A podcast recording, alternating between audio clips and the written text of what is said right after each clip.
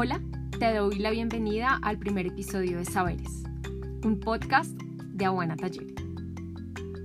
Mi nombre es María del Pilar Rodríguez y hoy quiero empezar este episodio contándote una historia que me emociona, el origen de Aguana Taller y yo diría que también mi origen. Te aclaro que no soy experta haciendo podcast, es la primera vez que lo hago y para ser sincera me siento un poco rara y tal vez vulnerable porque me estoy lanzando a hacer algo que es completamente nuevo para mí.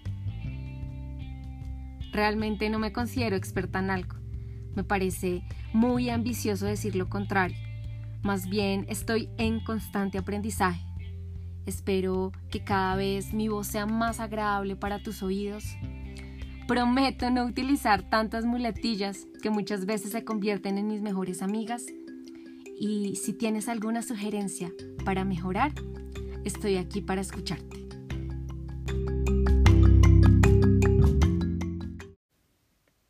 Hoy quiero compartir contigo uno de esos aprendizajes que también me han llevado a que hoy me estés escuchando. Siempre he pensado que es importante conocer el origen, conocer nuestras raíces, conocer las historias y las personas que están detrás de todo esto. Ver y saber más allá de lo que estamos acostumbrados. Y la vida a mí me llevó a eso en el 2012. Por esa época estaba trabajando con comunidades afrocolombianas en el Pacífico y debía viajar al municipio de Guapi a encontrarme con un grupo de mujeres artesanas que estaba elaborando artesanías con plástico reciclado para salvar a las tortugas marinas. Esta historia a mí me sorprendió y sobre todo porque sabía las difíciles condiciones en las que ellas vivían. Por esa época la guerrilla tenía vasto control del territorio a donde iba. Para llegar allá, primero que tenía que tomar un avión desde Bogotá a Cali, para luego tomar otro más pequeño a Guapi.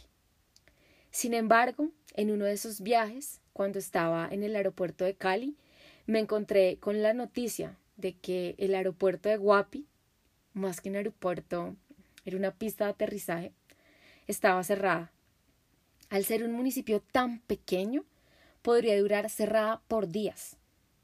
Y en Guapi me estaban esperando un grupo de mujeres que se habían desplazado desde sus veredas vía fluvial durante varias horas y sentía la responsabilidad de cumplirles la cita. Lo que yo no sabía era lo que me esperaba. En el aeropuerto de Cali nos dijeron y nos dieron la opción de irnos vía Timbiquí y al llegar allá debíamos coger una lancha para ir a Guapi. Ese viaje nunca lo había hecho pero si había llegado a otras comunidades vía fluvial y sabía que iba a disfrutar mucho de los hermosos paisajes de la selva colombiana. Cogimos rumbo a Timbiquí y desde que nos montamos en la chiva con pollitos, como bauticé a este pequeño avión lleno de pollitos y otras cosas que típicamente pueden ir en una chiva colombiana, todo empezó a ser muy sospechoso. Había un hombre extraño que iba en este pequeño avión que no nos quitaba la mirada encima cuando aterrizamos en Timbiquí, lo primero que vi fue un helicóptero del ejército. Estaba encendido y automáticamente supe que algo había pasado. Comenzamos a bajar del avión y vi una imagen que nunca se me va a olvidar. El ejército estaba sacando heridos de un combate que acababa de ocurrir entre ellos y la guerrilla, pues esta última se había tomado la cabecera municipal del corregimiento montaban niños y mujeres embarazadas heridas del helicóptero. Fue algo desgarrador de ver. Por primera vez me encontraba cara a cara con una escena de guerra de mi país. Esto es algo que me marcó para siempre. Inmediatamente sabía que debíamos salir de allá, pero la pregunta era cómo. El pequeño avión que nos trajo ya se había ido y algunas personas nos decían que apenas se fuera el ejército, la guerrilla se iba a volver a meter al territorio. Y por nuestro aspecto, claramente no éramos de Timbiquí, corríamos un alto riesgo. Luego de contactar a las mujeres con las que me iba a ver en Guapi, ellas me ayudaron a conseguir un motero. Así se le dice a las personas que manejan las lanchas, para poder llegar a Guapi lo más pronto posible.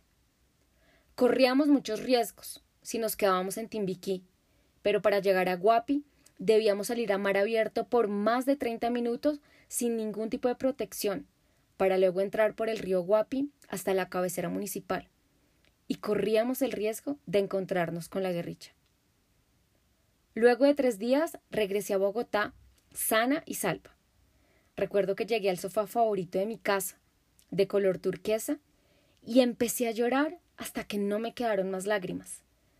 Y yo no lloraba por lo que había vivido, sino porque había muchas personas que no podían escapar de la horrible realidad que yo viví por unas horas, y estaban sometidas a vivir aisladas, ignoradas y en condiciones sociales y económicas muy difíciles.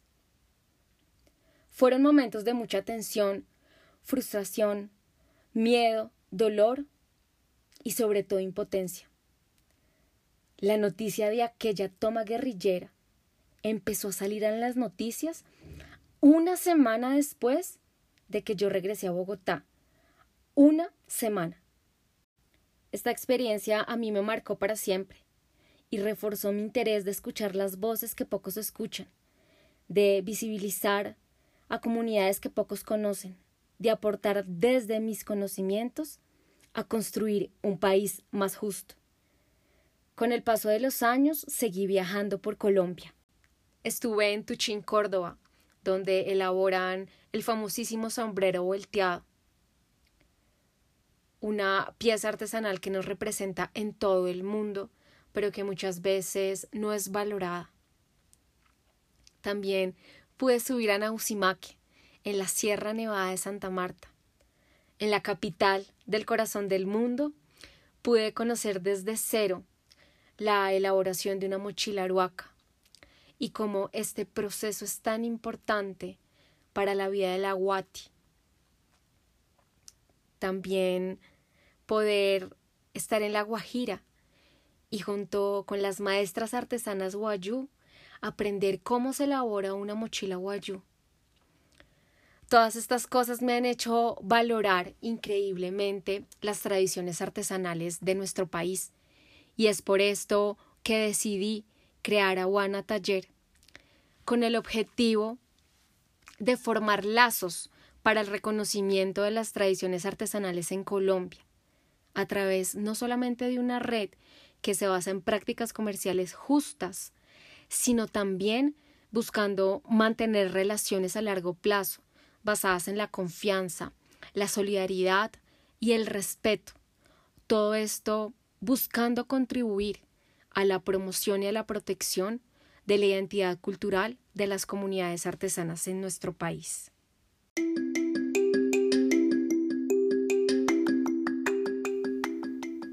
Hoy quiero invitarte a ti, que me escuchas, que desde el lugar que ocupes pienses en el otro, porque las historias que valen la pena contar son las que han tenido como prioridad el beneficio de los demás.